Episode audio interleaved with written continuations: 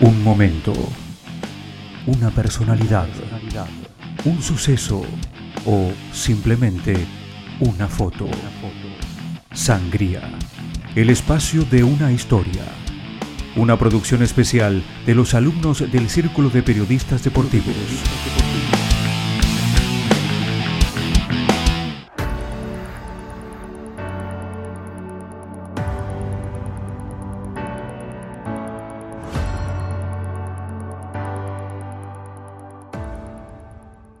Creo que hay un reconocimiento y un respeto eh, en ciertos lugares, como te decía, eh, hoy en día la sociedad cambió, eh, hoy en día una nena que juega al fútbol no está mal vista, hay muchos padres que aceptan eso, la sociedad lo está aceptando y eso es un, un buen reconocimiento, ojalá que, que sigamos creciendo y que vengan mejores cosas.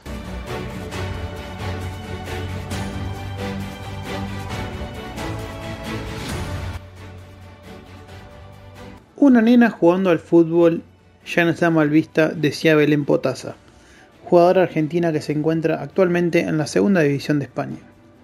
Y claro, la, entre comillas, normalización del fútbol femenino no vino porque sí. Y justamente vamos a hablar de la evolución de este deporte en Argentina. Soy Juan Cruz Barry Pérez y esto es Ellas también juegan. El fútbol femenino en Argentina ha estado invisibilizado durante la mayor parte de su historia por lo que, hasta el momento, no han sido demasiado abundantes los estudios que se le han dedicado. Los prejuicios culturales contra el fútbol como una actividad de mujeres no son exclusivos del país, y han estado presentes prácticamente desde los comienzos de este deporte.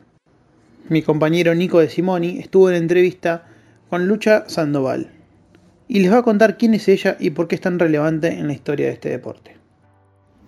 Lucila Sandoval es una futbolista retirada que se desempeñó como arquera en diversos clubes de Primera División A de Argentina. Como dato relevante, les cuento que jugó hasta los 46 años, una trayectoria impresionante jugando en clubes como River e Independiente. Luego de su retiro deportivo, fundó Pioneras del Fútbol Femenino en Argentina, organización que nuclea a jugadoras veteranas y que intenta reconstruir y divulgar la historia del fútbol femenino en nuestro país. Básicamente, junto a otras jugadoras, trata de recrear la historia del fútbol femenino desde sus comienzos, del cual no se tiene mucho registro. La mayor parte de lo que se conoce empezó en la década del 80, pero el primer partido fue en 1923, así que hay aproximadamente 60 años de historia para reconstruir. Y lo logró, rescatando registros fílmicos del equipo que fue al Mundial de México en el 71, algunas fotos de un partido en el 56, entre otras cosas. Hoy en día sigue con su proyecto de pionera, pero también se toma un momento para darnos su punto de vista sobre el crecimiento del fútbol femenino en Argentina. Vamos a escuchar a Lucila Sandoval. Hoy ustedes los jóvenes manejan las redes y de, tu celular pueden hacer un, hacer que un tema sea tendencia. Entonces, yo creo que tiene que ver con eso. Obviamente que la lucha que venimos llevando a cabo, eh, las, pioneras mayores, las de mi generación, eh, más las que ya están jugando hace varios años y hoy son eh, mujeres de renombre en sus clubes, pero creo que tiene que ver que, bueno, hoy la mujer empoderada con la tecnología a mano, más los hombres desconstruidos, creo que este era el momento. Bueno, ahí Lucila nos decía cosas muy interesantes como la desconstrucción masculina, la lucha de las mujeres y las redes sociales que sirven como factor fundamental. Pero como dijimos, estamos hablando de la evolución del fútbol femenino, y para eso debemos hacer hincapié en que, por ejemplo, el seleccionado argentino tuvo varias participaciones en torneos sudamericanos e incluso ganó el de 2006, lo que le permitió participar de su segundo mundial oficial en 2007, ya que el del 71 en México no era oficial. Y por primera vez en, su historia participó de los Juegos Olímpicos de Pekín en 2008. Ya desde ahí se empezó a gestar en el fútbol femenino una selección de renombre en el continente, ya que obviamente estaba invitada a los torneos sudamericanos, pero con malas actuaciones. Pero desde ese momento todo cambió.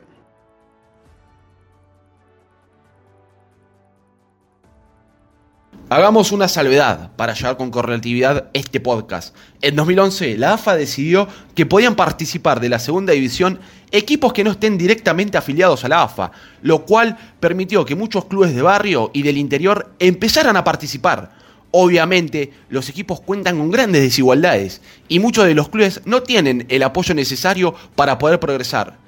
Estamos hablando de que actualmente el fútbol femenino cuenta con tres categorías, lo cual es un avance muy grande. Sobre esto charlamos con Gustavo Levine, de T de Villas Unidas, un equipo humilde que nuclea a las jugadoras de los barrios populares y que actualmente milita en la División C. Las realidades en los clubes son distintas, ¿no? Eh, lo que podemos cambiar en un club, quizás no hace falta cambiarlo en otro. Eh, en líneas generales, lo que hay que cambiar en los clubes es una infraestructura eh, si bien no es necesario que sea específica, sí es importante que el fútbol femenino goce de una infraestructura que le permita desarrollarse eh, en el mismo nivel que cualquier otra disciplina en el club. Ese es un punto importante. Eh, el apoyo dirigencial es también algo importante que no todos, no en todos los clubes está. Esto habla de algo que tenemos que seguir intentando cambiar, pero intentando cambiarlo no en oposición y quejando, no siempre de lo que falta, sino proponiendo, tomando lo que nos dan para potenciarlo, eh, demostrando que con, trabajo eh, que es posible mejorar y es posible hacer visible el fútbol femenino, eh, creo que fundamentalmente esas son las, las dos cuestiones, ¿no?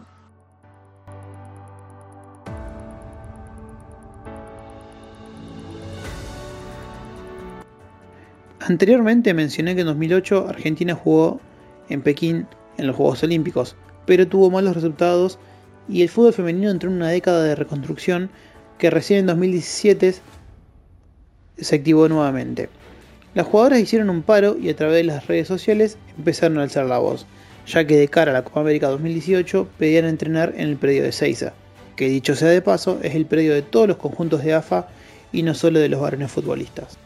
Este reclamo hizo eco en la Asociación del Fútbol Argentino, y consigo trajo otros reclamos como el aumento de viáticos para los jugadores, que era apenas de 140 pesos en ese momento. Por suerte, va, por mérito propio, las chicas consiguieron el tercer lugar en la Copa América, lo cual las clasificó para el repechaje del Mundial de Francia 2019. Repechaje que fue en un estadio, tuvo mucha difusión por parte de la AFA e incluso fue televisado, y el seleccionado nacional pudo lograr la clasificación al Mundial luego de 12 años. Belén Potasa justamente dio su opinión sobre ese repechaje y decía lo siguiente. Claramente creo que todo empezó en el repechaje donde bueno, Argentina em, llenó un estadio, eso hizo que el país se enterara que una selección estaba a punto de jugar mundial y obviamente pues con el mundial había otra difusión y, obviamente fue un punto de inflexión, fue un antes y un después em, para lo que es hoy en día el, fútbol profesional.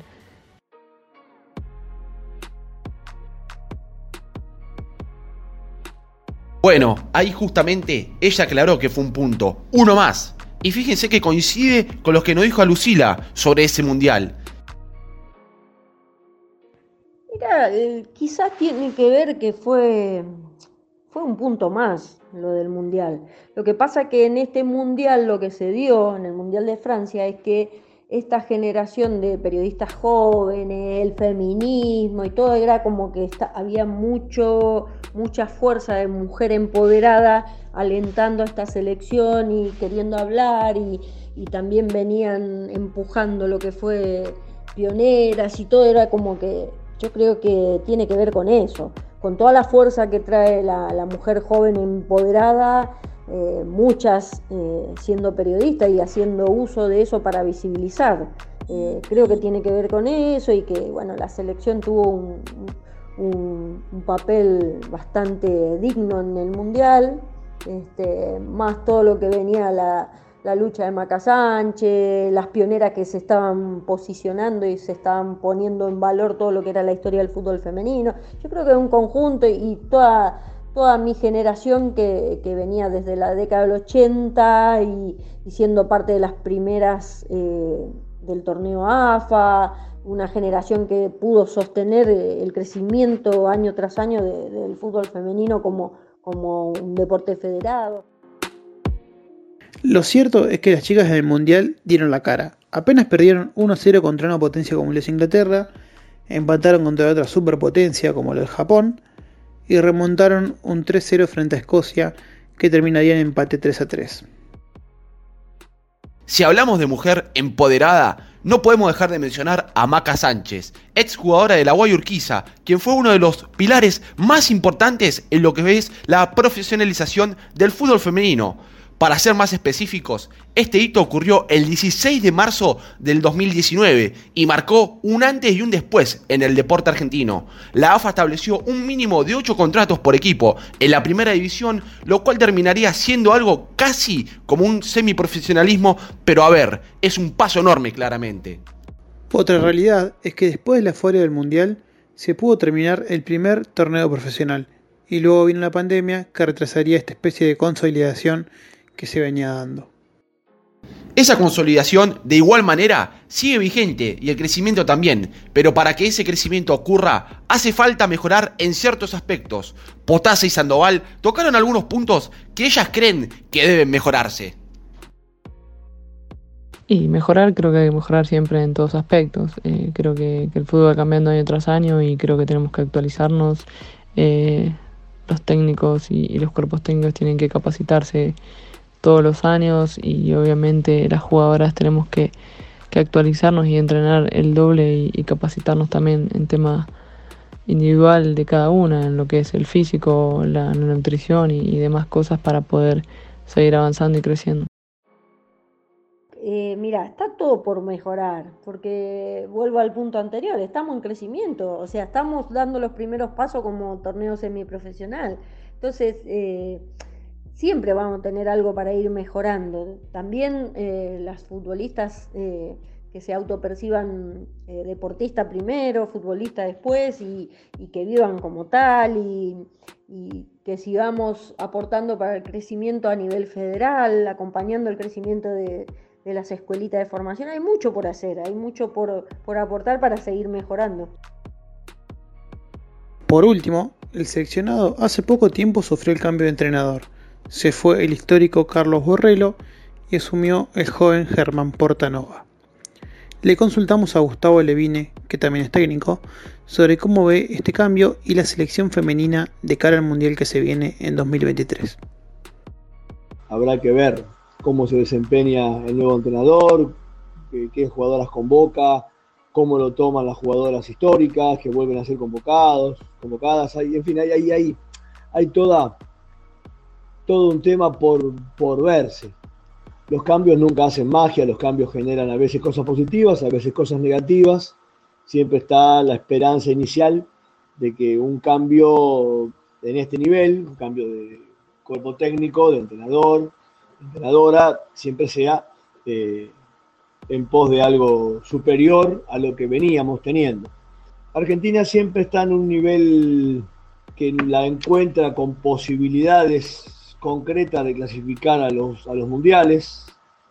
Eh, sería ideal poder clasificar de forma más holgada y no tener que recurrir a jugar partidos de repechaje como pasó en el Mundial 2019 en esos dos partidos con, contra Panamá. Eh, por lo que eso genera, ¿no? Porque el mano a mano ya es distinto. Eh, hay otras, otras cuestiones que intervienen en ese tipo de definiciones. Eh, particularmente, creo que vamos a estar en un nivel similar al del Mundial anterior. Creo que para que Argentina pueda estar mucho mejor a nivel mundial, porque una cosa es clasificar al Mundial y otra jugar al Mundial. Entonces, eh, deberíamos clasificar en forma más holgada y llegar al Mundial con alguna posibilidad de pasar de fase como próximo objetivo. Claro está que las condiciones están dadas para que el fútbol femenino y el seleccionado argentino sigan creciendo y logrando objetivos. Sí, pero el esfuerzo no debe ser solo de las chicas, sino que de la sociedad, que debe empezar a alzar la voz junto a ellas para que todos los seleccionados tengan el mismo respeto, porque no nos olvidemos que ellas también juegan.